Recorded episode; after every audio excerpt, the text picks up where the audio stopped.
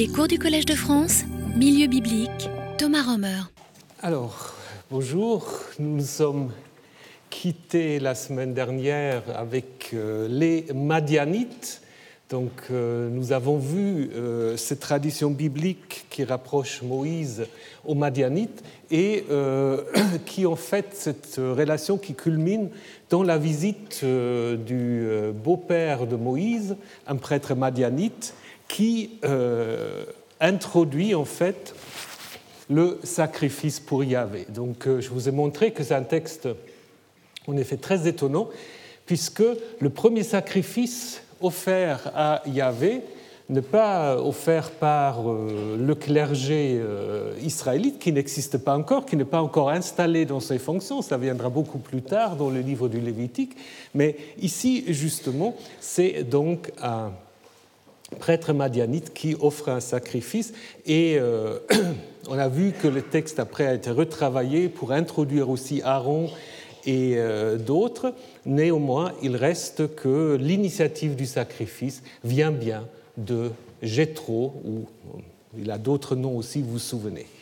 Donc euh, cela, en fait, a mené les anciens à formuler ce qu'on appelle l'hypothèse madiano-kénite à savoir que c'est donc les Madianites ou les Kénites, parce que nous allons voir que ces deux tribus ensemble sont très proches, qui auraient en fait introduit ou fait faire connaître aux Israélites le culte de Yahvé. Donc ça a été formulé au XIXe siècle par euh, quelqu'un qui a utilisé un pseudonyme euh, pour euh, formuler cette hypothèse. Apparemment, à l'époque, c'était une hypothèse osée, donc on ne pouvait pas euh, mettre son nom donc, pour affirmer cela. Cette hypothèse, qu'est-ce qu'elle dit? Elle dit qu'il y a dans la Bible un certain nombre de textes qui nous montrent encore qu'il y a un lien très fort entre la vénération de Yahvé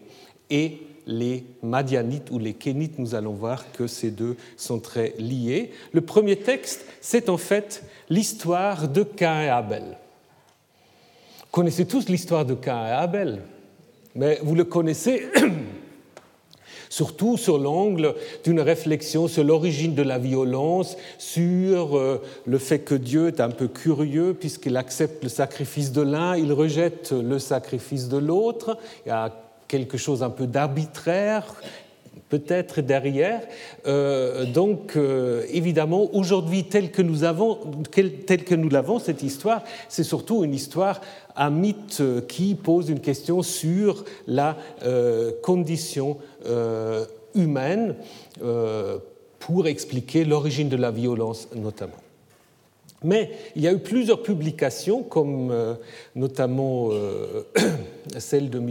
Heide, Cain, der erste Yahweh-Verehrer, Cain, le premier adorateur de Yahvé, qui dit en fait qu'à l'origine de cette histoire, il y avait tout autre chose. Ce n'était pas une réflexion euh, générale sur l'origine de la violence, c'était le récit d'origine, le récit étiologique du clan des Kénites qui se sont retrouvés en fait dans la figure de Caïn, qui était en fait leur ancêtre, puisqu'en effet, euh, Caïn et Kénite, euh, vous pouvez tout à fait faire le rapprochement, et en effet, euh, on aura voulu expliquer avec la première version de cette histoire que vous connaissez, je ne veux pas vous la relire, comment les Kénites ont été euh, donc des premiers vénérateurs de Yahvé, mais aussi comment les Kénites sont devenus ce qu'ils sont, à savoir des nomades, des gens qui n'ont pas un euh, lien très fixe euh, d'attachement, puisque le récit de Cain, vous vous souvenez, il se termine par le fait, disons, il se termine, la première partie se termine par le fait que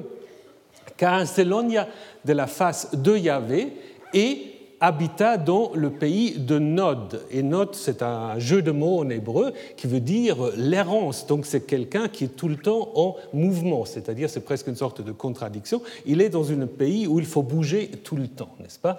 Donc l'idée en fait de cette hypothèse, c'est que derrière Genèse 4, vous avez en fait un récit d'origine d'un clan des Kénites qui explique leur situation de nomades.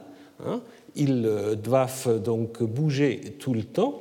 Euh, et donc le sol euh, tout seul ne marchera pas. Quand tu cultiveras le sol, dit le verset 12, il ne te donnera plus sa force. Tu seras donc errant et vagabond sur la terre.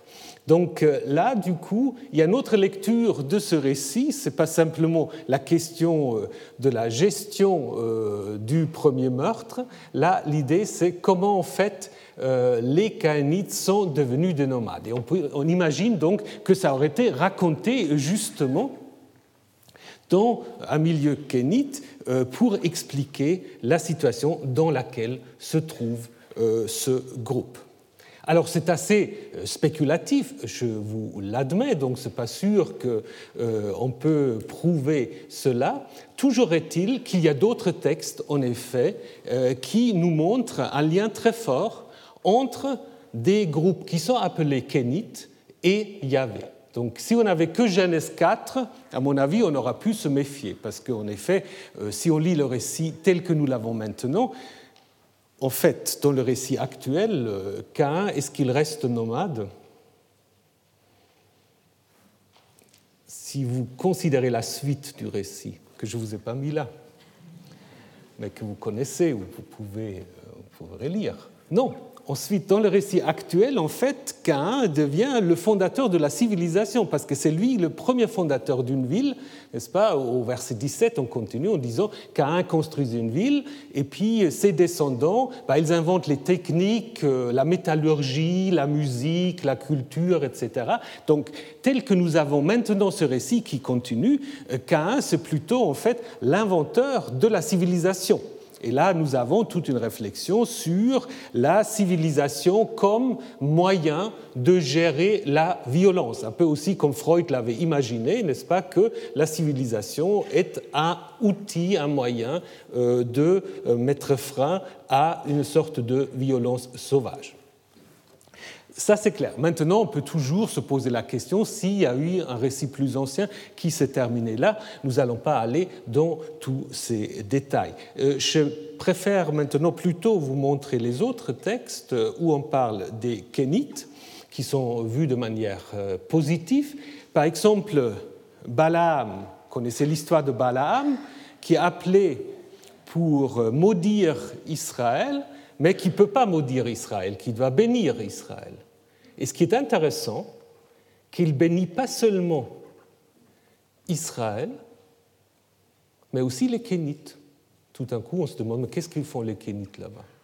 Apparemment, sont associés à ce peuple de Yahvé, puisque euh, on leur dit, euh, ou Baalam leur dit, Balaam leur dit, ta demeure est solide et ton nid posé sur la roche. Donc des gens qui sont dans des situations difficiles, mais qui reçoivent en effet un oracle de reconfort.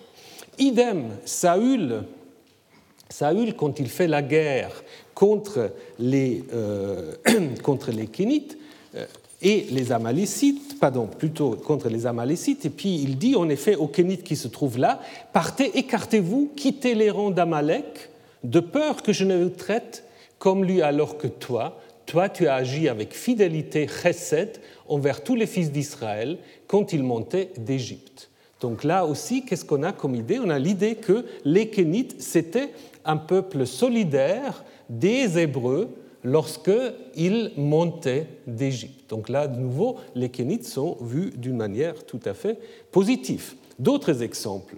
Yaël, Yaël, euh, la dame euh, qui préfigure Judith, puisqu'elle va tuer en fait euh, Sisera, donc l'ennemi d'Israël, et qui est également présentée comme étant la femme d'un kénite. Les récabites. Alors les récabites qui euh, sont présents aussi dans le livre de Jérémie, qui apparemment une sorte d'idéal nomade et qui sont des yavistes purs et durs, bah, on dit aussi qu'ils ont une origine kénite. Caleb, Caleb, c'est un kénizite. Alors, est-ce qu'il faut rapprocher les kénizites aux kénites? Ça, c'est une hypothèse de Blenkinsop, ce qui est tout à fait possible. Alors, Caleb, c'est un personnage tout à fait intéressant. Je ne sais pas si vous vous souvenez de Caleb. Euh, Caleb, euh, qui a d'ailleurs un nom un peu étonnant, puisque Caleb, euh, bah, c'est comme Kleb, donc c'est le chien. Euh, mais qui est ici un nom tout à fait euh, positif, alors que normalement dans les cultures du Proche-Orient ancien, le chien n'est pas toujours si bien vu. Mais donc ce Caleb, c'est un des deux espions euh, dans les récits des nombres avec Josué, qui en fait est le seul à vouloir suivre l'ordre de Yahvé transmis par Moïse d'aller conquérir le pays. Vous connaissez l'histoire, donc euh, les autres espions disent, mais le pays est habité par des géants, pas des gens euh, qu'on ne pourrait jamais affronter, euh, et donc refus de monter prendre le pays à l'exception justement de Josué et de Caleb, dont ils ont dit deux fois qu'il suit fidèlement Yahvé, et en récompense, va-t-on apprendre qu'il reçoit le territoire de Hébron, qui est déjà très proche en fait euh, de la région des Édomites. Hein, donc on est là dans le sud, mais qui est aussi intégré, qui finit par être intégré dans Juda. Hein. Alors si Kénizite et Kénite, euh, on peut, les rapprocher, ben, on voit que là, nous avons donc euh, un autre personnage euh, qui est vu de manière très positive et qui, euh, apparemment aussi, est présenté comme quelqu'un qui vénère, qui est un fidèle de ce Dieu Yahvé. Donc, si on fait un petit résumé de tous ces textes, qu'est-ce qu'on observe? Il y a un lien entre les Madianites ça, nous l'avons vu la semaine dernière, les Madianites qui euh, sont parfois aussi présentés comme des Kénites, comme les Édomites, comme les Kénites. Donc tout ce monde se retrouve euh, lié. Et nous avons également vu dans ce papyrus euh, d'Anastasie et d'autres que à Édom, il y a ces chassous qui peut-être étaient un groupe de vénérateurs de Yahvé, si vous vous souvenez ce que nous avons vu tout au début. Donc, on peut dire que cette hypothèse, bien qu'elle date du XIXe siècle, a quand même euh, quelques points intéressants à conserver. Je pense actuellement, euh, dans la recherche publique, on revient un peu vers les grands-pères ou vers les arrière-grands-pères, n'est-ce pas? On tue toujours un peu les pères, donc ceux qui nous ont précédés, euh, ils n'étaient pas tellement intéressés par ces questions-là, ils trouvaient qu'on ne pourrait rien en savoir. Et quand on regarde en fait ce que euh, les anciens ont fait, à mon avis, ils ont quand même trouvé des choses tout à fait intéressantes. Et je pense qu'il faut un peu réhabiliter cette hypothèse madiano-kénite et je vous donnerai encore quelques arguments euh, supplémentaires qui, à l'époque, n'étaient pas tellement présents dans la discussion. D'abord, une réflexion sur le lien, et ça c'est très intéressant, entre Yahvé, Israël et Édom. Hein, nous avons vu que Édom, Madian, les Kénites, ben, on ne sait pas, ils sont à la fois en Édom, ils sont à la fois euh, en Madian, hein, que il y a un lien très, fort entre Madian, Édom et euh, Yahvé. Maintenant, euh, ce qui est intéressant, quand vous regardez la Bible, on peut dire à la fois les Édomites, c'est les ennemis d'Israël, puisque après la destruction de Jérusalem, ils vont profiter en fait euh, du démantèlement du royaume de Juda pour occuper notamment le sud. Hein. Après 587, euh, avant notre ère, les Édomites ont occupé Hébron et probablement toute une partie du sud de Juda. Donc on comprend qu'ils ne sont pas très bien vus. En même temps, on constate quand même dans beaucoup des textes des choses tout à fait étonnantes. Première chose très étonnante, c'est que Yahvé a donné le pays d'Édom au fils d'Ésaü, exactement comme il donne le pays de Canaan aux descendants d'Abraham. Ça, ce ne dit d'aucun autre peuple. Hein, quand on parle du pays, évidemment, il y a toujours cette idée que Yahvé donne le pays euh, aux descendants d'Abraham. Mais nous avons deux textes, dans le Deutéronome et en Josué, où il est dit très expressément Yahvé, au fils d'Ésaü, il donne la région de Séhir, Édom. C'est quand même étonnant parce que normalement, c'est le Dieu tutélaire d'un groupe qui lui attribue le pays, soit comme possession, soit comme usufruit, peu, importe. Mais c'est quand même euh, très étonnant. Et vous avez d'autres textes, comme Deutéronome 23, où il est question euh, de ne pas considérer l'édomite comme quelqu'un d'abominable. Hein, c'est un texte où on dit beaucoup de mal des Moabites et des Ammonites, les gens du, de l'Est. Hein, Cela, alors, euh, n'est pas question qu'on a des rapports avec eux, mais aussitôt quelqu'un dit attention, tu ne considéreras pas l'Édomite comme abominable parce que c'est ton frère. On peut continuer sur cette même ligne et observer une chose très étonnante aussi, la Bible va condamner les dieux nationaux des Moabites, des Ammonites, Kamosh et Milcom. Hein, on va les mentionner plusieurs fois, mais jamais le dieu des Édomites. Vous pouvez lire par exemple l'histoire de Salomon. On va y revenir sur Salomon.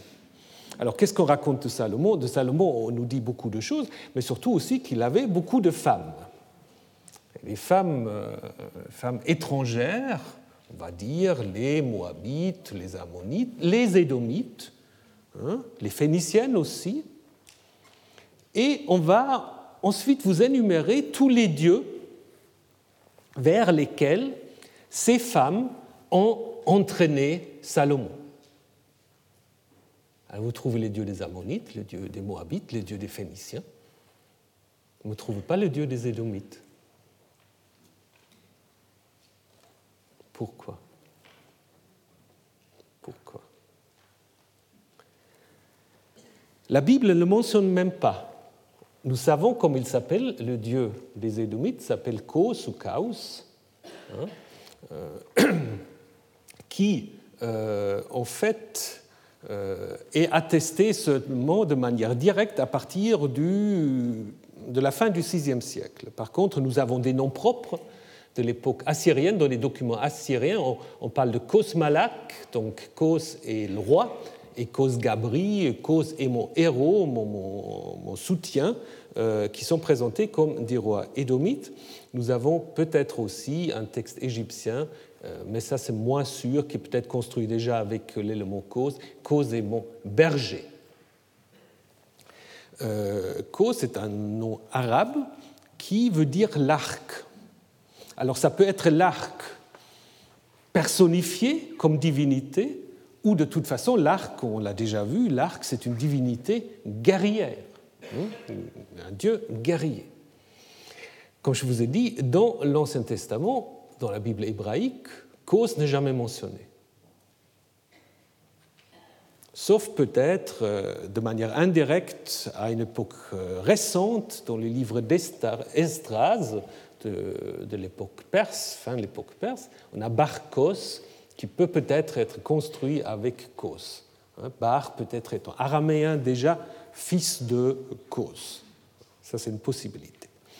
Ce que nous avons euh, comme appui archéologique, c'est un site qui a été fouillé il y a une vingtaine d'années, je crois une trentaine d'années, Horvat Kitmit, qui se trouve en fait à proximité, euh, à proximité de, de Arad. Euh, et là, nous avons donc un sanctuaire édomite. On a les premières attestations euh, épigraphiques du nom de Kos. Avant, on avait Kos dans des textes seulement de l'époque nabatéenne, du 4e, 3e siècle avant notre ère. Donc là, nous sommes au 6e siècle et nous avons donc plusieurs textes qui parlent de, de cause, et nous avons des représentations euh, comme euh, celle-là, Alors on peut discuter, est-ce que, alors là, il faudrait que vous donniez votre avis, est-ce que c'est un dieu ou une déesse Hésitation, hésitation. les cornes, de toute façon, les cornes, c'est important pour les, pour les dieux, ça vous le savez. Hein. Mais bon, alors ceux qui pensent que c'est un, dieu, bah, ils imaginent que ça c'est une représentation de cause.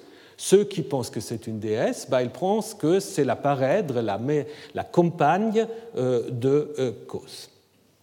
Mais euh, en fait, là, nous avons vers 600 une attestation très claire, à la fois par l'écrit, peut-être aussi là par l'iconographie, de la vénération de euh, de cause. Mais alors pourquoi avant Pourquoi avant euh, ce cause n'est pas mentionné dans la Bible? Il n'est pas du tout mentionné, sauf les deux, euh, ces deux noms. Alors on peut en effet imaginer que avant cause, le dieu d'Édom, c'était Yahvé.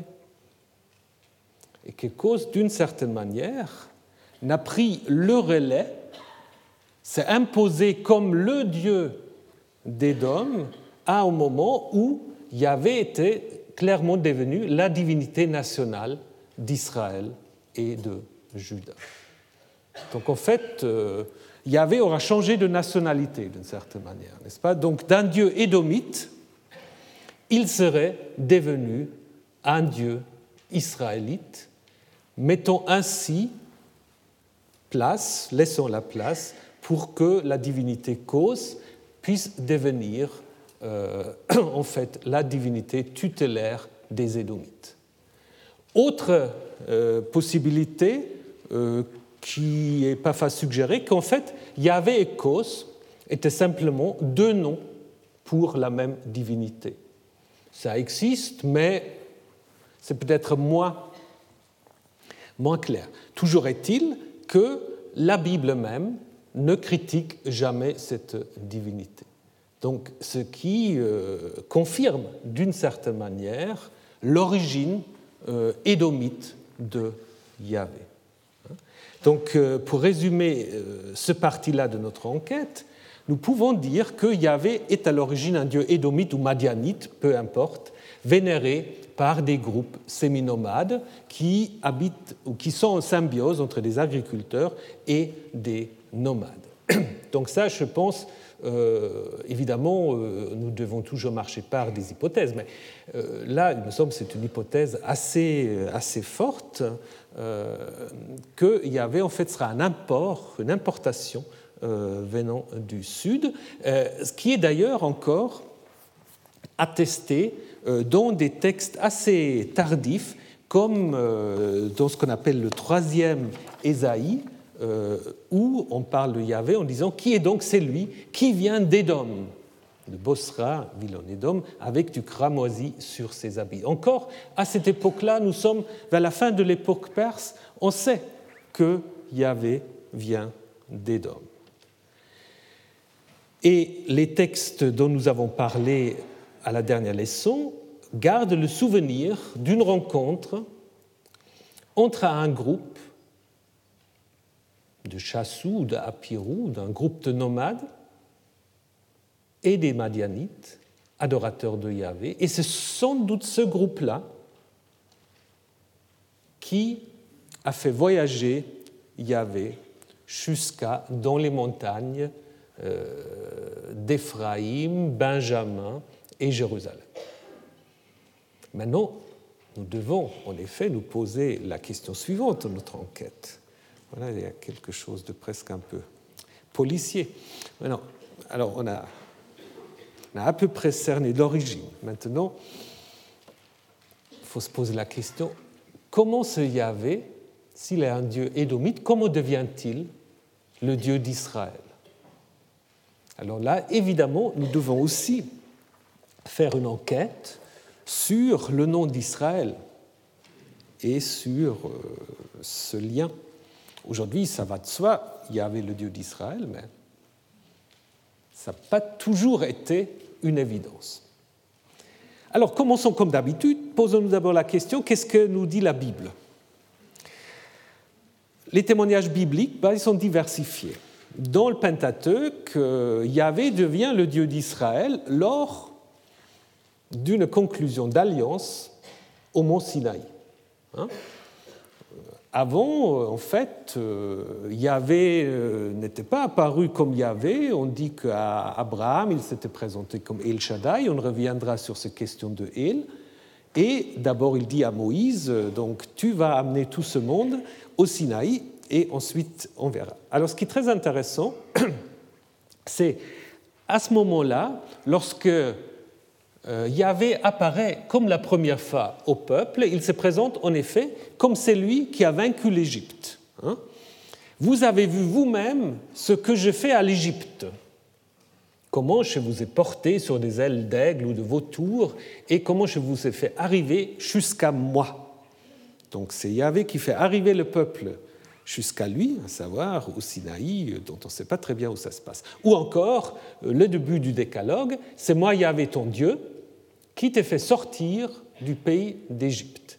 Donc, on observe que euh, Yahvé devient le Dieu d'Israël en lien avec cette affirmation que c'est un Dieu qui est plus fort que les Égyptiens, qui a vaincu les Égyptiens, et ce lien entre Yahvé et son peuple se euh, autour d'un rituel de sang euh, sur lequel nous allons revenir.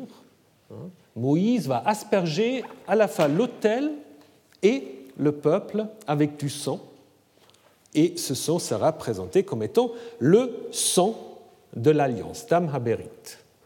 Ça a aussi eu après un grand succès dans le christianisme, un peu différent.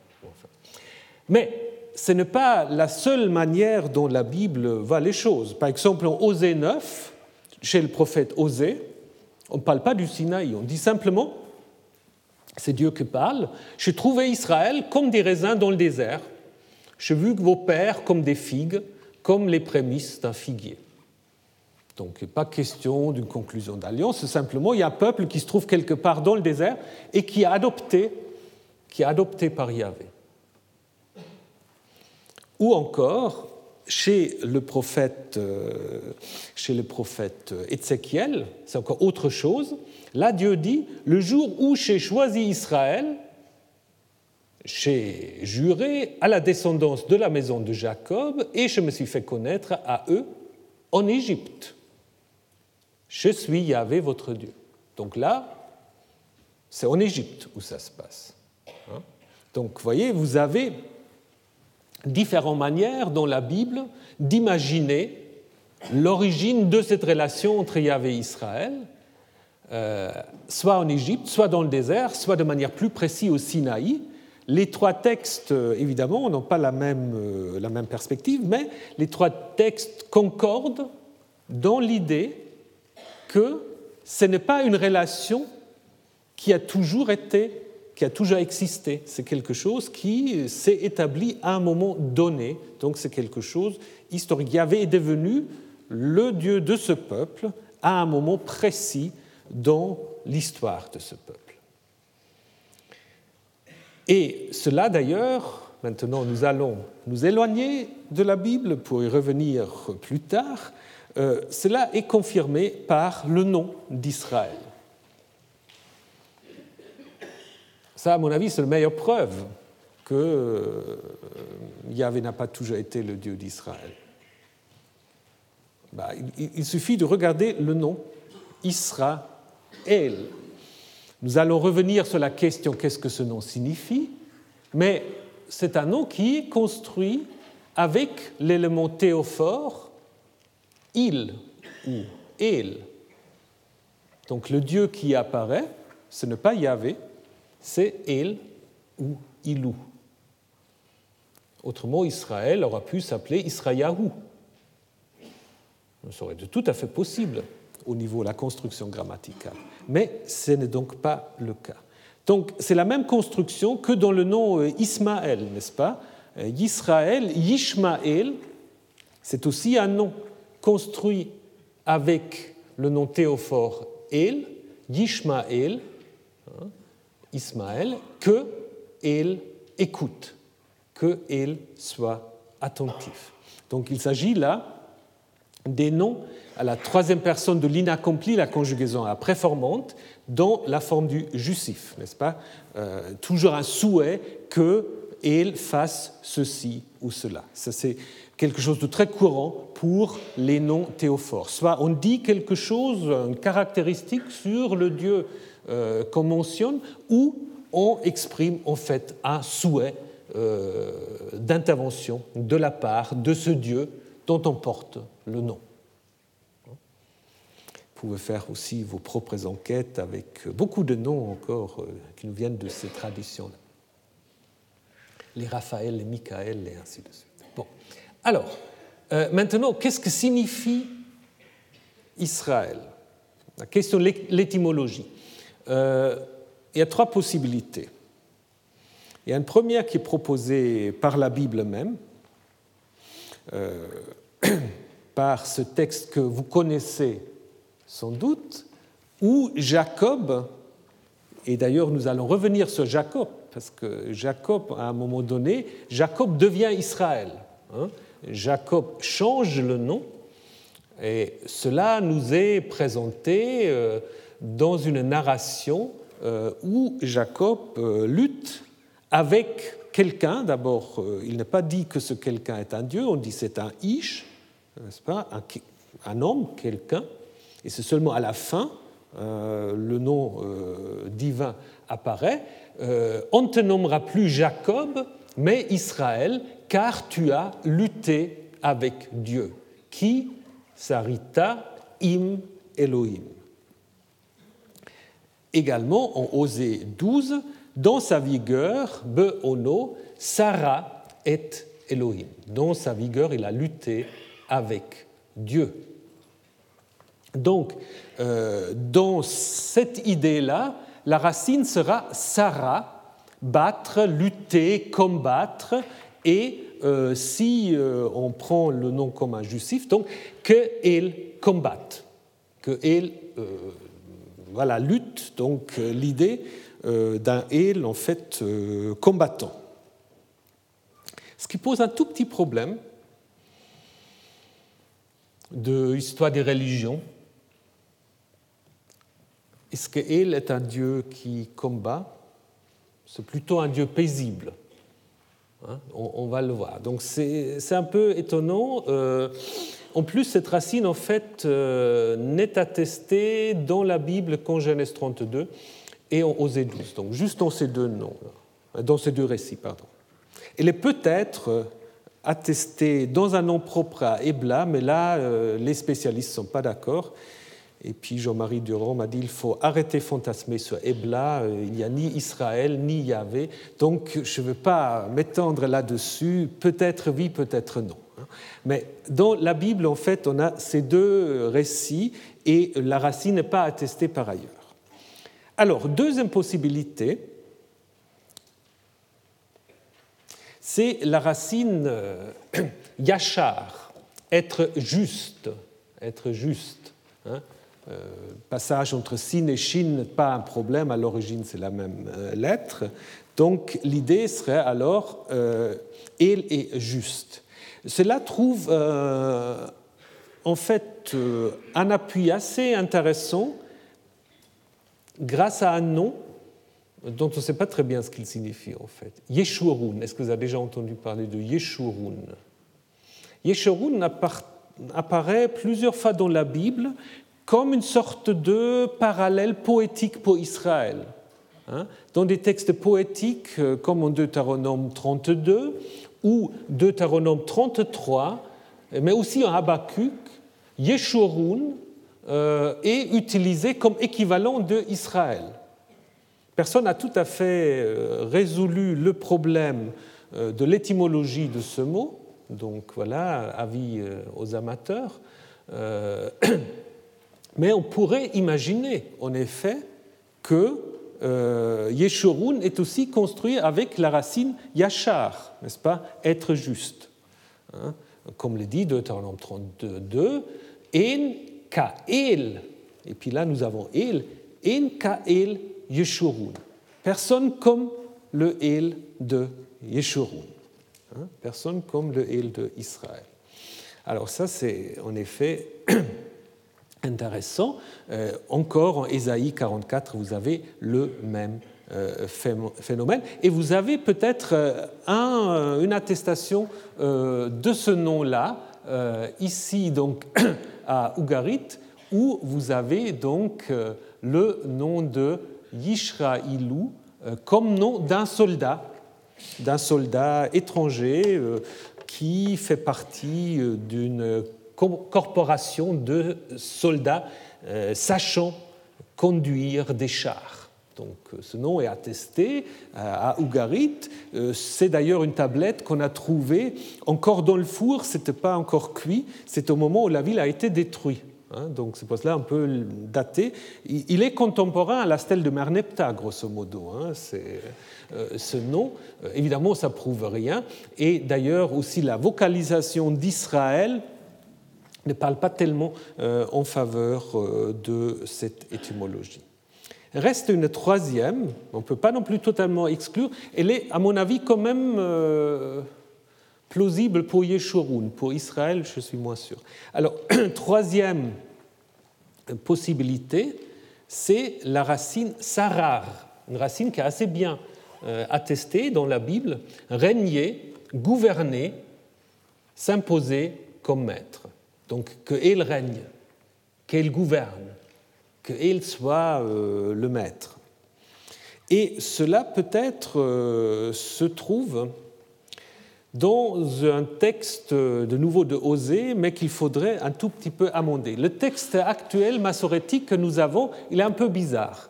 Euh, on traduit en règle générale, il lutta avec un ange et l'emporta, donc Jacob. Seulement, pour les hébraïsants, vous voyez tout de suite le problème, le L euh, va pas très bien, ça aurait dû être un et, n'est-ce pas? Donc la préposition est un peu, un peu curieux. Donc si on comprend la préposition non pas comme préposition, mais comme il, alors on peut en effet euh, penser que ce verbe, ce n'est pas le verbe lutter, mais le verbe s'imposer. C'est elle qui s'imposa et qui l'emporta. Hein.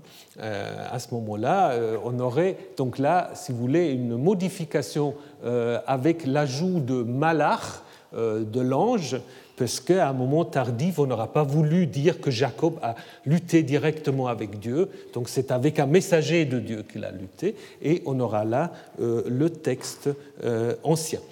En plus, on a beaucoup de noms propres qui sont construits avec cette racine, euh, Serayahu ou Seraya, hein, euh, Yahvé règne, euh, qui est un nom pour un prêtre ou pour un fonctionnaire du roi. Je vous ai mis là les euh, références. Donc, je pense, ça c'est en fait la signification première du nom de El, euh, pardon, du nom de Israël, que El règne, que c'est El qui est le maître, El qui gouverne. Et pourquoi dans la Bible a-t-on suggéré l'idée d'un combat, c'est au moment où il a été assimilé à Yahvé, où il a été assimilé à un dieu guerrier, un dieu de l'orage, qui est plutôt un dieu qui combat. Hein. Euh, vous avez là, au, niveau de l'histoire des religions, en effet deux types de dieux. C'est pour cela que je vous dis, pour El, que El combatte, ce n'est pas très logique. C'est ça, Ougarit, c'est un El qui règne, qui est un El qui trône, qui est sur son trône, euh, qui est le maître. Et celui qui se bat, qui combat, c'est Baal, c'est le dieu de l'orage.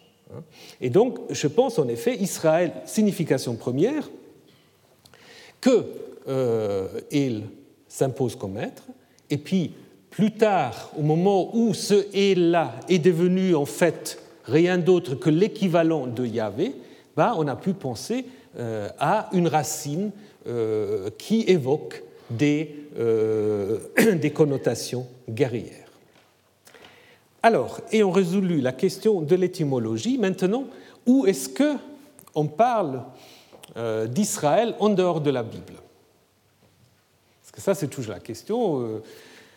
Euh, est-ce qu'on n'a que la Bible ou est-ce que nous avons d'autres attestations? Là, nous en avons. Nous en avons au moins une, peut-être plus, je vous dirai un mot. C'est la fameuse stèle de Merepta. Ça, vous le connaissez tous, cette stèle qui est immense, qui est plus que 3 mètres, et donc qui est très impressionnant.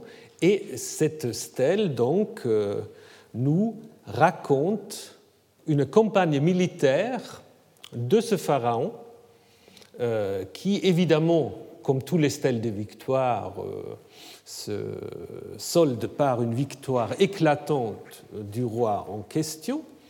Et euh, dans cette stèle, donc, on mentionne aussi le nom d'Israël.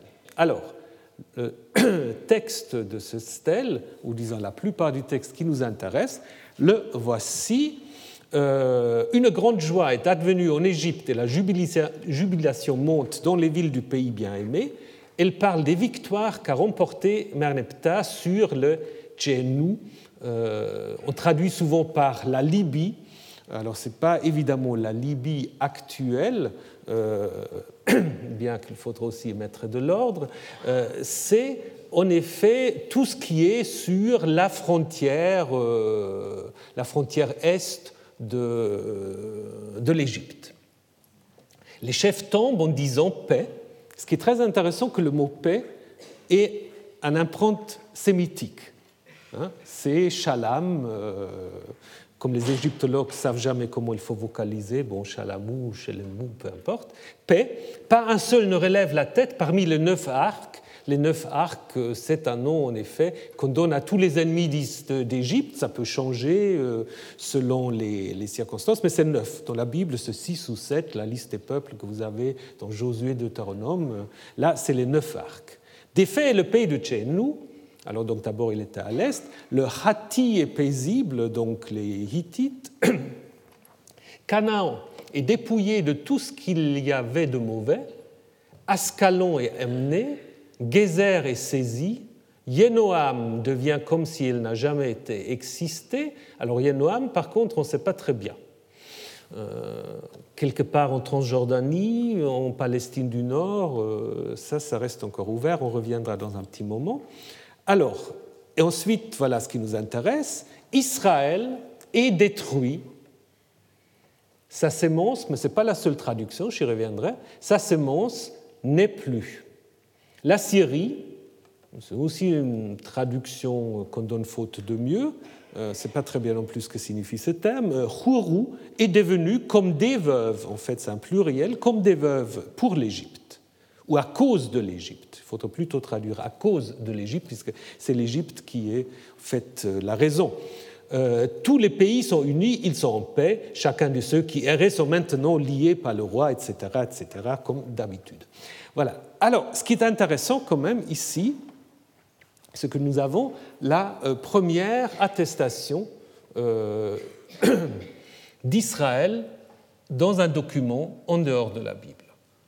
Alors cette stèle a fait beaucoup, euh, a produit beaucoup de, de, commentaires, etc. Il y a des gens qui ont essayé de contester que ce soit Israël mais je pense que euh, c'est un peu futile. Euh, c'est Israël. Et puis on ne peut pas non plus dire que Israël, c'est pas très important dans cette stèle, parce que quand vous regardez la construction, je vous dirai quelques mots là-dessus dans un petit moment, mais vous voyez quand même que euh, c'est l'aboutissement. Israël et Syrie, c'est la fin. Donc c'est en fait, il y, a, toute une construction euh, qui présente la victoire contre la Syrie et Israël comme l'aboutissement, puisqu'après, on finit avec euh, la formule traditionnelle de louange au pharaon, etc. Donc on ne peut pas dire c'est un truc en passant, c'est même euh, quelque chose qui est vraiment au centre de l'intérêt. Alors, ceux qui suivent les actualités archéologiques ont peut-être entendu parler d'un nouveau scoop, mais il faut se méfier des scoops, hein. euh, d'un scoop où euh, il semble qu'on aurait trouvé une attestation égyptienne du nom d'Israël plus ancien. Ah, vous allez, si vous êtes abonné au monde de la Bible, je pense qu'on va vous en parler sous peu. Euh, alors, qu'est-ce que c'est? C'est en fait dans un piédestal assez abîmé qui se trouve euh, dans le musée d'égyptologie à Berlin. on a trouvé, en fait, bah, ça a été publié déjà il y a, quelques années, puis personne n'avait trop fait attention, et on trouve en effet, comme dans la stèle de, de Merneptah,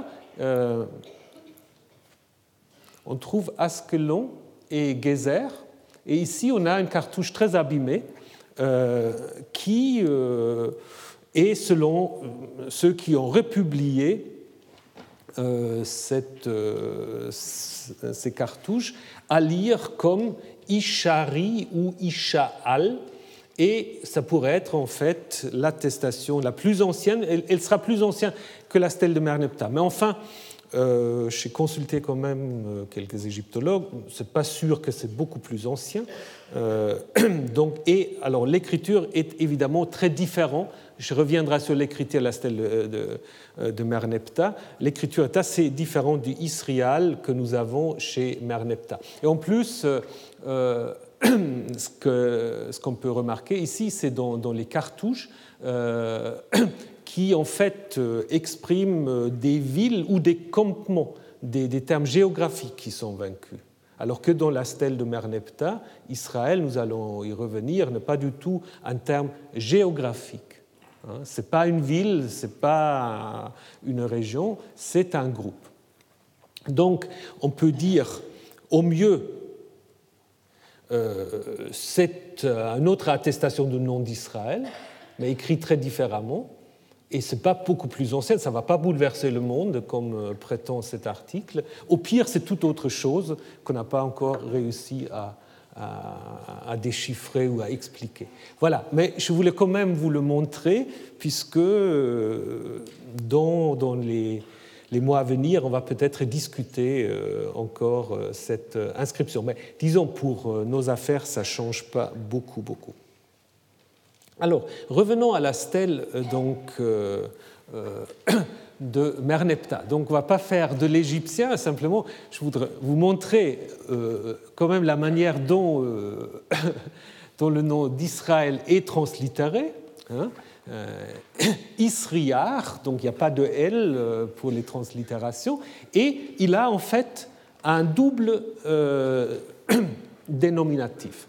Il y a là un homme et une femme qui, en effet, symbolisent euh, donc un groupe, un peuple, n'est pas, c'est pas une ville, c'est pas une région, hein, c'est pas un terme géographique, et se renforcer par ces trois traits qui indiquent le pluriel. Donc il y a double détermination, mais justement euh, pour dire que c'est pas un lieu précis. Hein, ce n'est pas une région tout à fait précise, c'est pas euh, comme Askelon ou Gezer, Hein, ce n'est pas une ville qu'on peut identifier, euh, c'est un groupe. Mais un groupe quand même qui doit être suffisamment important pour que le pharaon juge important de mentionner. Si ça avait été 20 personnes qui se seraient courues après, je ne pense pas que le pharaon leur a mis un aboutissement sur euh, sa, liste. Maintenant, donc, euh, on, peut encore essayer de comprendre en fait le sens précis de euh, cette euh, ligne qui termine euh, le rapport des victoires. On a donc la première partie, donc Israël est dévasté, il n'a pas de Perrette. Alors là, il y a deux possibilités. Donc souvent, on traduit par, euh, euh, par semence, mais ça peut être aussi le blé. Hein, il y a deux possibilités. On peut aussi traduire Israël n'a pas de blé. Ce qui, est aussi intéressant. Euh, et si cette signification, ça fait peut-être allusion à ce qu'on sait par ailleurs, ce que faisaient les Égyptiens, et pas seulement les Égyptiens. Les Assyriens l'ont également fait, c'est-à-dire détruire les champs de blé. Hein, les Assyriens, euh, bah, ils détruisaient surtout les, arbres fruitiers, donc en fait, euh, pour empêcher euh, le groupe en question d'avoir de moyens de survivre. Donc ça, c'est en effet une possibilité. Si euh, il faut comprendre sémence, bah, ça peut aussi faire simplement de manière très crue allusion à l'alignation des vaincus, parce que on connaît euh, des Égyptiens la coutume pas très réjouissante euh, de couper les sexes des euh, vaincus et d'en faire, voilà, là vous avez une image, donc d'en faire tout un tas avec les sexes coupés des vaincus. Donc Israël n'a plus de sémence, bah, pour raison. Hein. Bon. Vous avez quelque chose quand même tout à fait comparable euh, dans l'histoire de David quand il est appelé à couper les prépuces. Je pense qu'il ne fait pas ça de manière très chirurgicale, donc vous avez un peu euh, la, même, euh, la même idée. Donc en fait, les deux, les deux font du sens on pourrait se poser la question s'il n'y a pas, et là on sera tout à fait dans la rhétorique, dans la rhétorique royale, on peut en effet se poser la question si ce double sens n'est pas voulu. Hein. Parce que, comme le font remarquer les égyptologues, on aura pu, si on voulait clairement dire que c'est la semence, on aura pu utiliser comme déterminatif le phallus, qui est souvent utilisé pour dire quelque chose de masculin. Pour le blé, on aura pu utiliser trois, euh, trois euh, grains de blé qu'on utilise aussi souvent pour justement les céréales, etc. Donc on a laissé en fait euh, la chose ouverte et donc on peut en effet du coup le comprendre des deux manières, surtout quand on regarde la suite. Il y a une allitération par rapport à la Syrie, ce qu'on traduit pas Syrie. On ne sait pas exactement comment il faut le traduire c'est probablement quelque chose qui est un peu en parallèle à Canaan, à. Est-ce que c'est exactement la même chose? Est-ce que c'est une région plus petite? Euh, Donc, il faut vous méfier quand vous avez Syrie. Ce n'est pas la Syrie telle que nous la connaissons maintenant. Hein. Euh, donc, la Syrie, c'est probablement la région géographique à l'intérieur de laquelle se trouve ce groupe qui est appelé Israël. Hein. Puis si vous regardez l'égyptien, ça commence toujours avec une gutturale. Ici, là, vous avez encore le chet et encore là. Donc, vraiment allitération. Donc, c'est un texte qui est tout à fait réfléchi euh, de manière rhétorique. Et donc, si du coup, on euh, prend de nouveau l'idée de semence, on a là de nouveau un autre jeu. Israël, c'est comme l'homme, n'a plus de sémence, n'a plus de sperme, et euh, Syrie, le, le bah, c'est comme une femme parce qu'elle est présentée, ou la région est présentée comme des veuves, donc qui euh, n'ont plus d'hommes, qui sont abandonnés. Donc, euh, cette, cette stèle, en effet, se termine par cette affirmation très forte sur la victoire totale que le Pharaon aura remportée sur Israël et euh, la région à l'intérieur de laquelle ça se trouve. Donc, qu'est-ce qu'on peut dire? Malheureusement, ce n'est pas très, très clairement où il faut situer Israël. Alors, les lieux qui sont situés sur euh, la stèle de Merneptah, donc c'est Askelon et Gezer, Canaan, bon, là, c'est clair.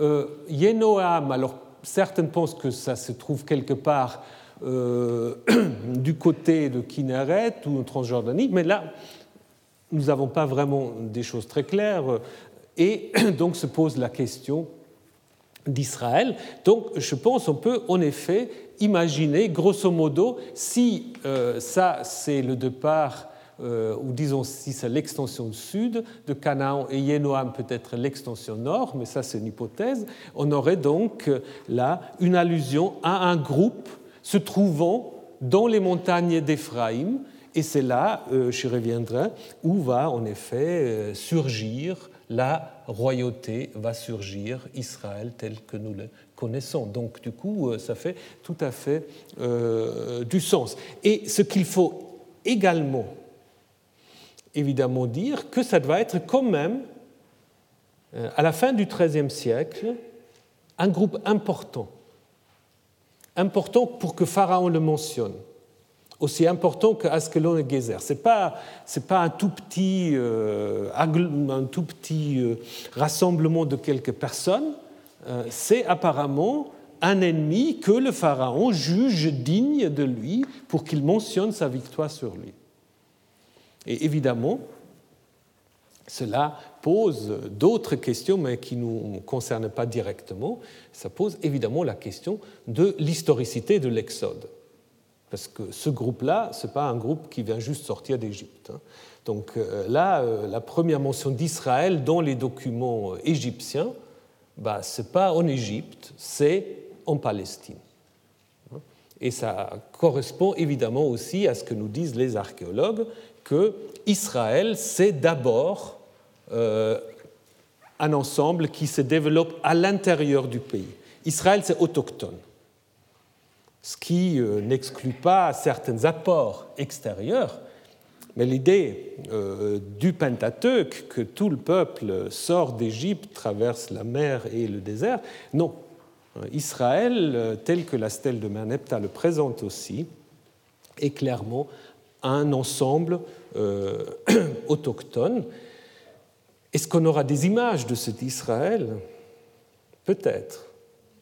Peut-être disons, vous allez être déçus. Mais... Euh, voilà.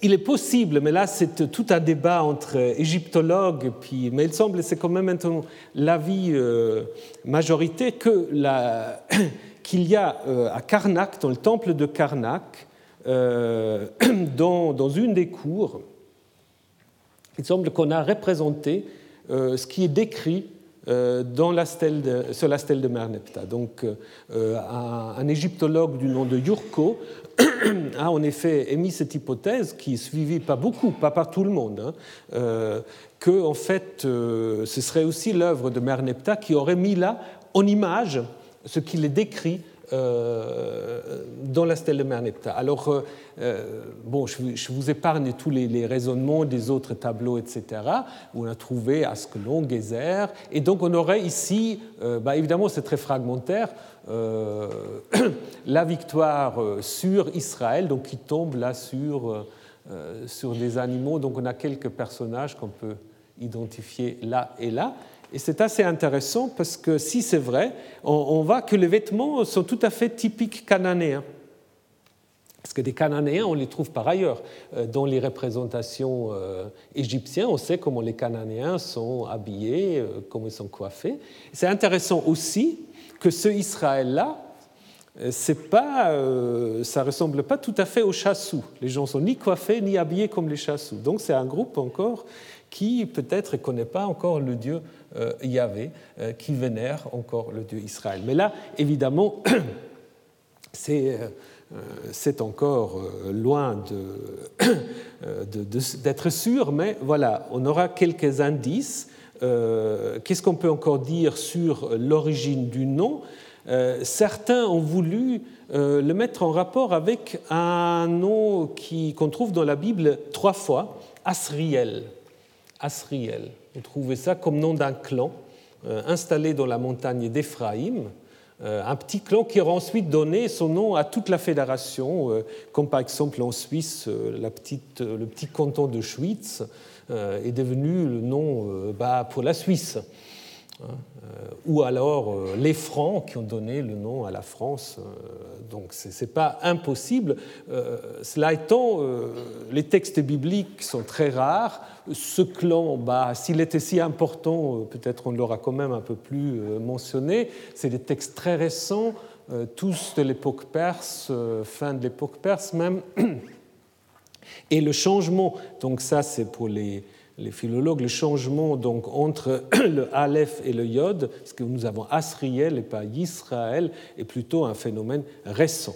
Donc je pense qu'il faut se tenir simplement à la stèle euh, de Merneptah, où on a simplement un groupe qui s'est appelé euh, Israël, sorte de, fédération euh, dont la localisation n'est peut-être pas totalement claire, mais qui doit se trouver dans les montagnes d'Éphraïm et dans le territoire de Benjamin.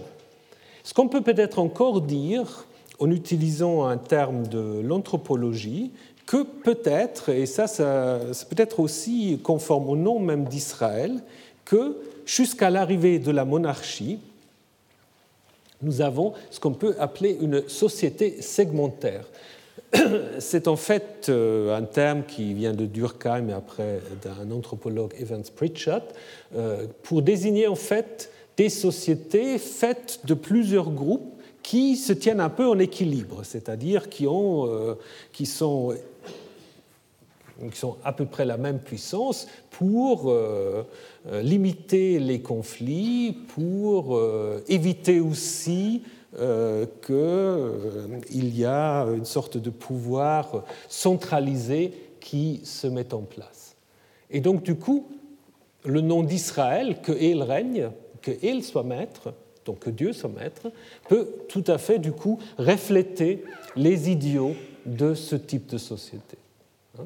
Euh, c'est d'ailleurs dit aussi dans, l'histoire de Gédéon, hein, dans le livre des juges, vous connaissez peut-être cette histoire, où on veut donc euh, euh, que Gédéon, qui a remporté la victoire pour justement Israël, on lui propose de régner comme roi euh, ou comme, chef. Et il dit C'est pas moi qui sera votre maître, ni mon fils, c'est Yahvé qui sera votre maître. évidemment, là, c'est déjà Yahvé qui est identifié à il, mais qui montre encore une certaine aversion contre un pouvoir centralisé. Et quand vous lisez euh, les récits euh, bibliques sur l'origine de la monarchie, euh, bah, c'est très difficile de dire est-ce qu'ils sont pour ou est-ce qu'ils sont contre. Hein, parce qu'il y a certains récits où la monarchie est quasiment de droit divin, c'est Yahvé qui la décide, et puis il y a d'autres textes en fait où en fait on va dire au peuple mais si vous voulez un roi, bah, vous rejetez en fait votre Dieu parce que c'est Yahvé seul qui est votre roi. Donc euh, là, on aurait encore, euh, si vous voulez, un reflet que euh, d'abord ce groupe d'Israël était une sorte de société dite segmentaire, qui avait évidemment à l'origine un autre Dieu qui était donc El. Nous allons continuer l'enquête, mais je vous donne juste quelques, quelques indications. Ce qui est très intéressant, c'est que le nom de El apparaît très très fréquemment dans la Genèse, dans l'histoire des patriarches. Alors, je vous ai dit, il ne faut pas prendre les histoires des patriarches comme des histoires, euh, des récits historiques, mais il y a à l'intérieur de la Genèse une particularité. Si vous faites une statistique, regardez combien de fois on trouve le nom de El par rapport à tous les autres livres dits historiques, donc de Genèse jusqu'à Roi, bah là où vous avez le pic vraiment euh, important, c'est dans la Genèse. Euh, par exemple, vous avez un texte comme Genèse 33, euh, où en effet Jacob va ériger un autel et il va l'appeler El Elohé Israël. El, le Dieu d'Israël. Et donc, du coup, on peut en effet, et ça j'aimerais vous le présenter à la prochaine leçon, on peut en effet imaginer que les Bené Yaakov, les fils de Jacob, parce que ce groupe autour de Jacob, ben, ce n'est pas toujours appelé Israël, Jacob devient Israël, mais que ce groupe-là était en effet euh, des gens qui euh, vénéraient le euh, Dieu El. El qui est en effet dont le Levant un nom propre et qui en Mésopotamie et à Marie est plutôt un nom générique. Donc c'est un peu comme Sois et Deus, n'est-ce pas? Si vous allez en Mésopotamie, si vous allez euh, à Marie encore, El, Ilou, c'est n'importe quel dieu. Alors que dès qu'on est à Ougarit, El, bah, c'est le dieu chef du panthéon. Donc a aussi une utilisation un peu différente de ce nom. Et ce que nous allons voir, c'est que dans la Genèse, nous avons toutes sortes de El. Nous avons des El Elion, des El Roi, des El Olam, des El Bet El. Donc il y a toute une diversité de El qui vont défiler dans la Genèse. Et puis nous allons euh, devoir nous poser la question, mais quel est le rapport de ces divinités-là avec Yahvé? Et qu'est-ce que ça signifie que la Genèse insiste tellement sur la vénération, même si de temps à autre on suggère que c'est El et Yahvé, mais en même temps il y a quand même quelque chose d'un peu curieux. Pourquoi cette insistance sur le nom de El Et à quel moment et il devient Yahvé. Et encore, comment ce Yahvé entre enfin, il n'est toujours pas là, hein, entre enfin à Jérusalem. Pour le moment, on l'a laissé dans le désert quelque part, hein. disons dans le désert, on ne sait pas. Il est peut-être arrivé dans les montagnes d'Éphraïm, euh, sans doute. Il est arrivé dans les montagnes d'Éphraïm ou à Benjamin, mais il n'est pas encore à Jérusalem. Et comment va-t-il arriver à Jérusalem? Bah, On verra ça la semaine prochaine. Retrouvez tous les contenus du Collège de France sur www.colège-2-france.fr.